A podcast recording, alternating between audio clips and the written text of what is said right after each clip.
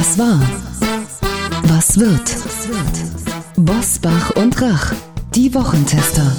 Kompakt. Powered bei Redaktionsnetzwerk Deutschland und Kölner Stadtanzeiger. Und hier sind die Wochentester. Wolfgang Bosbach und Christian Rach.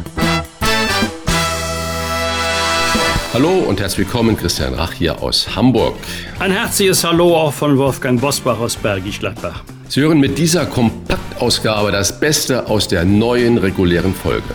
Heute unter anderem mit allen Hintergründen zum zweiten Jahrestag des russischen Angriffs auf die Ukraine. Heute zu Gast bei den Wochentestern Marie-Agnes Strack-Zimmermann, FDP-Verteidigungsexpertin und Spitzenkandidatin für die Europawahl. Ich mache mir einfach Gedanken, dass wir sehr leicht in eine gewisse Naivität uns auch bewegen. Und wenn man sich die Geschichte traurig genug der großen Kriege anschaut, sind die immer militärisch entschieden worden. Es hat sich keiner mit Adolf Hitler an einen Tisch gesetzt. Es hat sich keiner mit den Verbrechern dieser Erde an den Tisch gesetzt, sondern es wurde sozusagen für die Verbrecher militärisch auswegslos. Ob wir so weit, ob die Ukraine so weit kommt, ähm, in Russland ist angesichts der Stärke, der militärischen Stärke Russlands zu bezweifeln. Es wäre fahrlässig, die Ostukraine zu opfern. Und ähm, insofern wird die Diplomatie da einiges zu tun haben, nur aus der Stärke heraus zu glauben, dass Putin sich einlässt auf uns, die wir mit Tränen in den Augen da sitzen. Das ist eine Tragödie, aber die Realität ist leider anders. Dirk Ziems Gesellschaftsforscher mit dem Deutschlandpsychogramm. Es hat so den historischen Hintergrund, dass die Deutschen nach der unauslöschlichen Schuld, die die militaristische Nazi-Barbarei hinterlassen hat, so eine pazifistische Grundnatur angenommen haben. Also abgesehen von einer verschwindenden Minderheit, die es vielleicht gibt, die in der Bundeswehr ist oder die sich als Militärexperten schulen, die dann auch in den Talkshows sitzen, haben die Deutschen eine komplett fundamentale Distanz zu allem Militärischen. Also es gibt da so ein bisher unerschütterliches Urvertrauen, dass Deutschland am Ende nie in einen Krieg einbezogen wird. Das hat ja jetzt eben auch 70, 80 Jahre unter dem Schutzschirm der Amerikaner immer gehalten und es ist gedanklich überhaupt nicht angekommen, vollzogen, dass dieser Schutzschirm aktuell faktisch wegbricht. Auch wenn da gesprochen wird äh, von Exponenten der Ampelkoalition über die Notwendigkeit atomarer Bewaffnung, das ist ein Punkt, der hinterlässt Kopfschütteln, das kann man einfach auch ja emotional überhaupt nicht nachvollziehen, dass so ein Schritt jetzt anstehen könnte. Die vollständigen Gespräche hören Sie in unserer regulären Folge. Vorab im Wochentester Club und freitags ab 7 Uhr auf allen Podcast-Plattformen. Wie war die Woche? Wolfgang Bosbach und Christian Rach sind die Wochentester. Tester. Taurus-Flugkörper oder Mehrfach-Raketenwerfer vom Typ Mars 2. Das ist nüchtern gesagt der technische Streit, um den es geht, wie weit die Unterstützung Deutschlands für die Ukraine reichen soll. Das war in dieser Woche Thema im Bundestag und auch weit darüber hinaus. Ich selbst habe als Gast bei Sandra Maischberger erlebt, wie sich die Meinungen immer wieder an der Frage entzünden, fachen neue Waffenlieferungen an die Ukraine den Krieg weiter an oder sind sie ein wichtiges, wenn nicht sogar das einzige effektive Mittel im Kampf gegen Putin. Wolfgang, ordne du uns mal bitte diesen vermeintlichen Widerspruch bitte aus deiner Sicht ein. Mag sich jetzt etwas überraschend anhören, aber es ist trotzdem meine Überzeugung. Ich kann verstehen, dass der Herr Bundeskanzler zögert, dass er abwägt. Das entbindet ihn nicht aus der Pflicht zu erklären, warum, mit welchen Motiven, mit welchen Argumenten er bislang Lieferung von Taurus Marschflugkörpern ablehnt.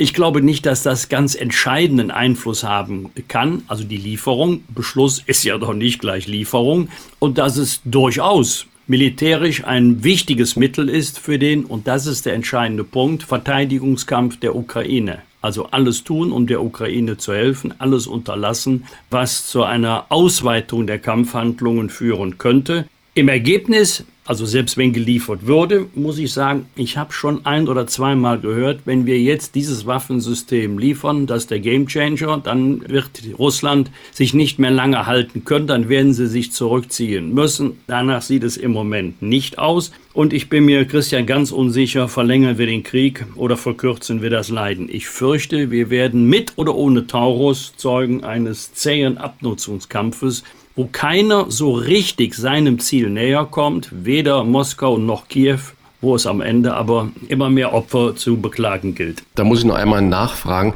Äh, die Linken unter auch das Bündnis Sarah Wagenknecht, die sagen ja, noch mehr Waffen verhindern überhaupt die Möglichkeit von Gesprächen mit Putin. Stellt sich bei mir sofort die Frage, glaubst du, dass Putin überhaupt gesprächsbereit ist und würde er dann seine Bedingungen diktieren? Also meine Lebenserfahrung sagt mir, politische Verhandlungen über ein Kriegsende, am besten über einen dauerhaften Frieden, gibt es in dem Moment, wenn beide Seiten nicht mehr glauben, auf dem Schlachtfeld gewinnen zu können. Solange beide Seiten noch glauben, mit militärischen Mitteln ihre Ziele erreichen zu können, worüber sollen sie denn verhandeln? Putin wird garantiert nicht sagen, ich habe es versucht, bin aber gescheitert. Und ich kann mir auch nicht vorstellen, dass Zelensky und die Führung in Kiew sagen, wir haben jetzt, also Stand ja heute, sind wir jetzt schon im dritten Kriegsjahr. Wir haben epische Opfer zu beklagen, wir haben alle Anstrengungen unternommen, hat aber keinen Zweck. Wir treten einen Teil unseres Landes an Putin, an Russland ab. Jetzt mal die Ostukraine. Wenn Sie das sagen würden, ist es nur eine Frage der Zeit, bis Putin auch den Rest haben will. Die Lage wird sich erst dann ändern, wenn eine Seite so unterlegen ist, dass sie zu dem Ergebnis kommt, besser verhandeln als den Krieg verlieren. Keine Woche ohne schlechte Wirtschaftsnachrichten. Die Bundesregierung sieht Deutschland vor einer langen Phase mit geringem Wachstum von nur noch 0,5 Prozent pro Jahr. Für dieses Jahr lautet die Prognose deutlich reduziert auf nur noch 0,2 Prozent Wachstum. Alle sind sich einig, es braucht einen Masterplan. Christian, wie könnte dieser Masterplan aussehen? Was brauchen unsere Unternehmen aktuell besonders dringend? Also nun bin ich natürlich nicht qualifiziert genug, um einen Masterplan für die deutsche Wirtschaft vorzustellen und auszuarbeiten und so weiter und so fort. Da gibt es ja viele schlaue Menschen. Aber jemand äh, wie ich, der selbst jahrelang als Unternehmer tätig war, hat natürlich grundlegende Anliegen an die Politik und vor allen Dingen an die Verwaltung, wo ich glaube, was unglaublich Kreativität und auch Investitionshindert. Ich gebe mal einfach so ein paar Punkte, wo ich dringendst Handlungsbedarf sehe. Dokumentationspflichten. Es ist überbordend. Es muss alles dokumentiert werden. Die Tür, die sich elektrisch öffnet, muss jedes Jahr gewartet werden. Es muss eine Einführung geben an die Mitarbeiter, die durch diese Tür gehen. Das muss dokumentiert werden, die Wartung muss dokumentiert werden, wenn eine Reparatur da ist, muss dokumentiert werden. Das ist nur ein klitzekleines Beispiel. Verwaltungsaufwand, was alles noch geschrieben werden muss, wie doppelt und dreifach die Dinge immer noch auf Papier und sonstiges abgeheftet werden müssen. Es ist unglaublich. Alles Investitions- und vor allen Dingen auch Fortschritts-, Innovationshemmnisse. Es muss schnellere Genehmigungsverfahren geben. Wenn ich vier Jahre darauf warten muss, bis ein blöder kleiner Hallenanbau, wo ich mein Metall lagern kann oder äh, wo der Schreiner eine neue Werkbank aufbauen kann oder, oder, oder genehmigt wird, macht das Ganze in der Planung keinen Sinn mehr. Klammer auf, Klammer zu. In Hamburg hat gerade der Staat selbst verworfen. Bezirk Nord, der größte, flächenmäßig, glaube ich, der größte Bezirk in Hamburg, sollte ein neues Verwaltungszentrum bekommen. Die Genehmigung dafür hat so lange gedauert, dass sie jetzt abblasen, weil es natürlich inzwischen so teuer geworden ist, dass sie sagen, okay, wir können gar nicht mehr neu bauen. Und äh, wenn ich dann aber solche Meldungen oder die faire und wettbewerbsfähige Energiepreise und äh, all das, dass die Nachfolgeregelung sicher ist, dass man nicht sofort denkt, oh Gott, wenn ich meinen kleinen Betrieb mit 100 Mitarbeitern übergebe, der einen Wert an so und so viel hat, dass die Erbschaftssteuer da so zugefällt. Das heißt, Rechtssicherheit ist so entscheidend, Planungssicherheit ist so entscheidend. Und wenn ich dann wieder höre, dass man 25.000 Saisonarbeiter aus dem Ausland holen möchte für Niedriglohnsektoren, angebliche Niedriglohnsektoren, äh, dann verstehe ich das Ganze überhaupt nicht mehr. Wir haben in Deutschland über drei Millionen Bürgergeldempfänger. Und von diesen drei Millionen Bürgergeldempfängern gibt es keine 25.000 Menschen, die arbeiten, die da Spaß dran haben, in Würde auch voll bezahlt zu werden und so weiter. Also da läuft vieles in meinen Augen falsch. Geistiger Überbau ist wichtig, aber nur Ideologie ohne Rücksicht auf die Praxis, das geht natürlich überhaupt nicht. Zwei Fußballnachrichten, Wolfgang, haben äh, die Sportwelt, nicht nur die, diese Tage durchgerüttelt. Die erste traurige Nachricht, Andreas Bremer, unser WM-Torschütze, Siegtor beim Finale 1990 gegen Argentinien, ist mit nur 63 Jahren gestorben. Die äh, zweite Nachricht, Bayern München braucht schon wieder einen neuen Trainer, denn Thomas Tuchel muss im Sommer gehen. Und die dritte Nachricht, die ja noch vorgestern über den ETA ging, die DFL kippt das Investorenvorhaben. Wolfgang, natürlich gedenken wir an die Breme. Und jeder hat natürlich noch das Bild vor Augen. Nach diesem Torschuss und nach dem Schlusspfiff im Stadion in Rom, als Franz Beckenbauer im Anzug alleine und Gedanken verloren über den Platz schlenderte. Aber auch dieses Jubeln von Andi Brehme unvergesslich. Bayern München und DFL. Tuchel soll im Sommer erst gehen, was ich persönlich immer schwierig finde, auf Abruf irgendwo zu sein. Erste Frage an dich, Wolfgang. Beim Rekordmeister Bayern München liegt es wirklich am Trainer? Was ist deine fachliche Analyse, du als Fußballfachmann? Und zweitens, äh, was hältst du von der DFL-Entscheidung, der Investoreinstieg doch nicht zuzulassen? Also fangen wir mit der letzten, mit der einfacher zu beantwortenden Frage an. Das war unausweichlich so, wie es in den letzten Spieltagen war, konnte es ja nicht weitergehen. Also die Schiedsrichter ähm, die haben versucht, aus einer schwierigen Situation das Beste zu machen, aber in der konkreten Lage, Spiel abbrechen, weiter, gehen wir in der Tribüne, bleiben wir auf dem Platz, ist der Schiedsrichter, sorry, die ärmste Sau im Stadion. Das ist ja ein permanentes Wabangspiel.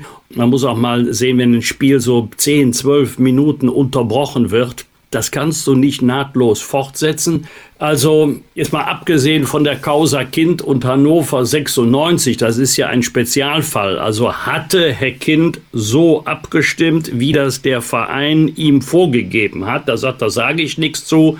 Das sagt mir, vermutlich hat er anders abgestimmt, also pro Investorenregelung. Jetzt davon mal ganz abgesehen, die Haltung der Fans der Ultras ist bekannt. Die ist ja nicht völlig überraschend gewesen.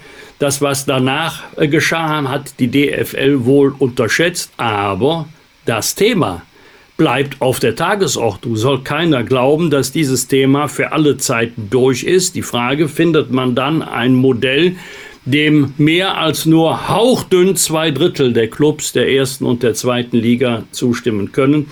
In der Kürze der Zeit wird das nicht möglich sein. Trainer kann man leider, ja, ist, ist der preiswerteste. Du kannst ja nicht die ganze Mannschaft austauschen. Da ist der Trainer preiswerter, wenn er geht, gleich, ob jetzt der Vertrag ausläuft und nicht verlängert wird oder wie jetzt zuletzt ja beim ersten FC Köln geschehen, es zu einem Traineraustausch kommt während der Saison.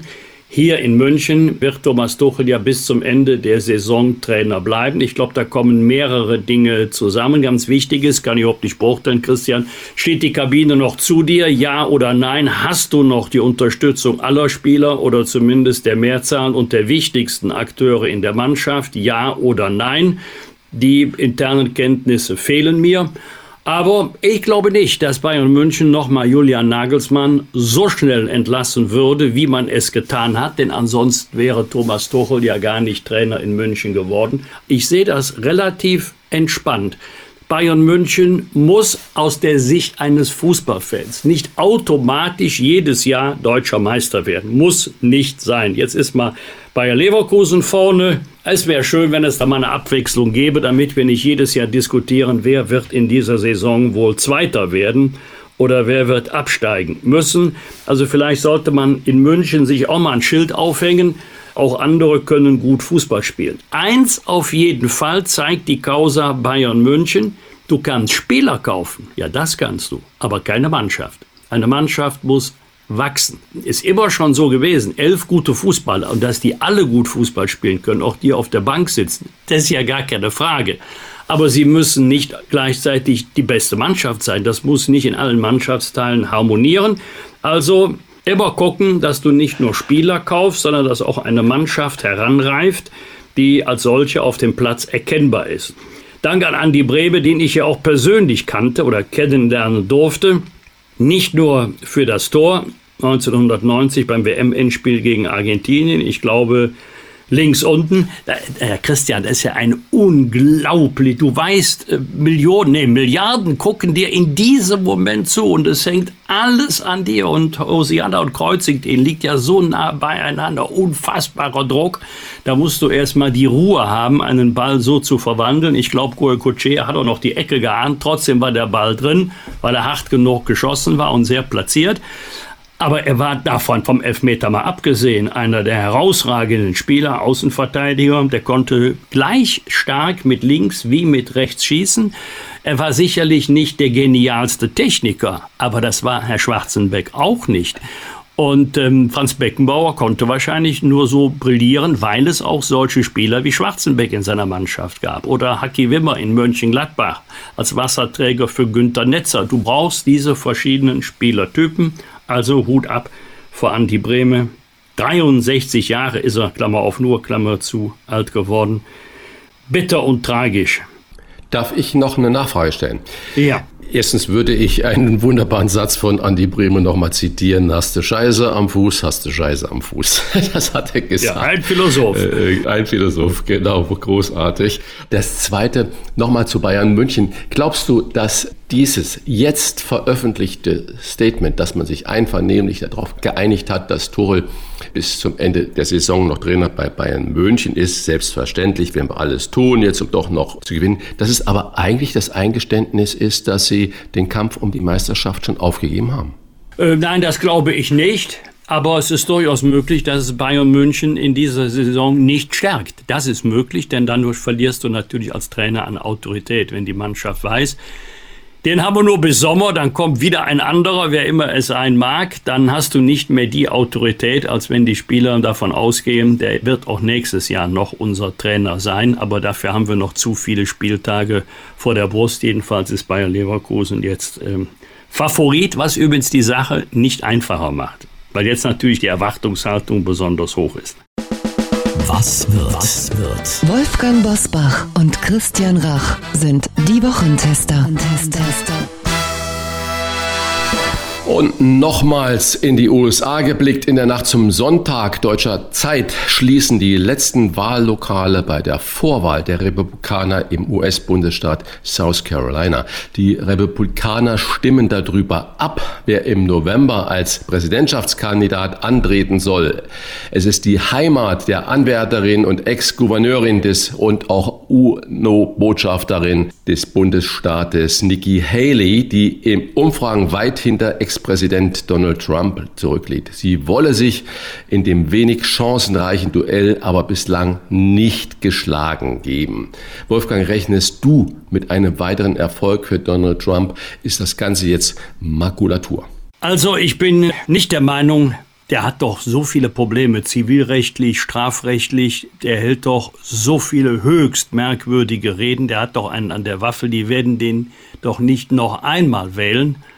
Also da würde ich aber erstmal in Ruhe abwarten. Unser Amerika-Bild wird im Wesentlichen geprägt von Berichterstattung Ostküste, New York, Washington, Westküste, San Francisco, Los Angeles. Dazwischen liegt relativ viel Land, wo viele Menschen wohnen und vieles völlig anders sehen, wie wir in Europa. Also 50-50 auf jeden Fall.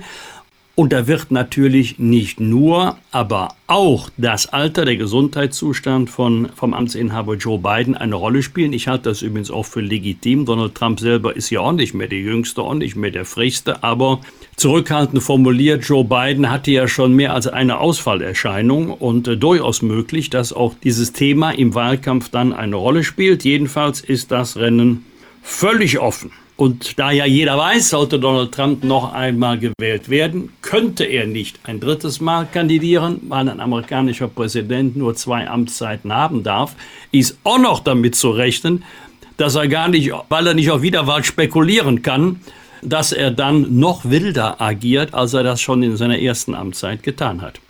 Am Montag vor 70 Jahren hat der Deutsche Bundestag das Gesetz zur Ergänzung des Grundgesetzes beschlossen, das die Wehrhoheit der Bundesrepublik begründet. Durch die Grundgesetzänderung wurden die rechtlichen Voraussetzungen für den Aufbau unserer Bundeswehr geschaffen. Christian, das Thema ist aktueller denn je. Wehrpflicht nicht abgeschafft, aber ausgesetzt. Wie stehst du zur Wiedereinführung der Wehrpflicht oder zumindest einer allgemeinen Dienstpflicht? Ja, ausgesetzt wurde sie ja äh, im März äh, 2011. Du hast richtig gesagt, nicht abgeschafft, sondern ausgesetzt. Und alle haben da gejubelt. Ich glaube, es ist äh, sinnlos, darüber zu sprechen, wieder eine allgemeine Wehrpflicht einzuführen. Ähm, was ich äh, seit langem aber verdrehte und äh, zumindest zur Diskussion stellen möchte, ist zum Beispiel eine sechsmonatige Einführung ja, für Soziales, für die, eine, eine Arbeitspflicht für sechs Monate für junge Leute nach der Schulausbildung äh, in einem sozialen Dienst, weil ich äh, habe die Befürchtung, dass sich unsere Gesellschaft noch mehr individualisiert, noch weniger automatisch auch mal erkannt wird, dass man sich aus seiner eigenen Bubble heraus auch mal um andere kümmern muss und nicht nur Spaß, Spaß, Spaß in den Vordergrund stellen kann, sondern auch äh, wirklich Verantwortung auch in jungen Jahren mal äh, übernimmt und auch sieht, dass es ähm, auch Verpflichtungen gibt und nicht nur ja, nehmen, sondern wer nimmt, der muss auch was geben. Also das ist nur eine Diskussionsgrundlage. Ich persönlich hätte vermutlich nichts dagegen, wenn man sechs Monate nicht mehr nur Work and Travel macht, sondern wenn man sechs Monate auch mal sich sozial engagieren muss. Am Dienstag vor zehn Jahren hat das Landgericht Hannover den früheren Bundespräsidenten Christian Wulff vom Vorwurf der Vorteilsannahme freigesprochen. Der Freispruch wurde im Juni 2014 rechtskräftig. Es war der juristische Schlusspunkt unter einer Affäre, die am Ende juristisch eigentlich überhaupt keine war. Wolfgang Christian Wulff ist heute 64 Jahre alt. Damit ist er zwar nicht mehr Hoffnungsträger, aber doch noch immer, ich sag's mal äh, lockig locker, im besten Politikeralter. Wäre es vorstellbar, dass ein Christian Wulff in der CDU wieder ein hohes Amt bekleidet oder geht das gar nicht, wenn man mal Bundespräsident war? Also die Bundespräsidenten lassen ja ihre Parteimitgliedschaft ruhen während der Zeit der Amtsausübung. Also theoretisch vorstellbar ist es, aber praktisch nicht. Hat es auch wohl noch nie gegeben. Denn ich glaube, dass die ehemaligen Bundespräsidenten eher noch ein Stück den Staat repräsentieren sollen, dass sie als Elder Statesman noch besondere Aufgaben für den Staat oder im Interesse des Staates wahrnehmen, aber nicht im Interesse einer Partei, die doch beachtliche Alimentation für ehemalige Bundespräsidenten beruht ja wohl auch auf dem Gedanken, dass mit dem Ende des Amtes als Staatsoberhaupt nicht alle ich hätte fast gesagt, Dienstleistungen für den Staat damit erledigt sind, sondern, sondern dass es noch nachwirkende Dienstpflichten gibt. Pflicht nicht im Rechtssinne, sondern man fühlt sich verpflichtet, gerade weil man Staatsoberhaupt war, noch im Sinne und Interesse des Landes zu handeln. Nein, kein Führungsamt mehr in einer Partei. Damit würde sich auch ein ehemaliger Bundespräsident wieder in den politischen Meinungskampf begeben und dem sollte ein Bundespräsident, auch ein ehemaliger, ja gerade enthoben sein. Am Donnerstag, 29. Februar, das ist ein Tag mehr im Februar als üblich. Es ist ein Schaltjahr mit einem Tag mehr, 366 statt 365 Tage, denn das Jahr sind nicht 365 Tage, sondern 365 Tage plus sechs Stunden. Also 6 mal 4 ist 24, ein Tag mehr, alle vier Jahre. Ja, Christian, was machst du jetzt mit einem Tag zusätzlich? Ähm, Füße hoch oder ähm, ist das Business as usual für dich? Oh, ich habe schon gehört, dass der 29. hier in Hamburg, seitdem wir seit Monaten nur Regen haben, strahlender Sonnenschein sein wird. Ich habe die Liege schon aus dem Keller geholt und bereite alles vor, den Tag auf der Liege in der Sonne zu verbringen.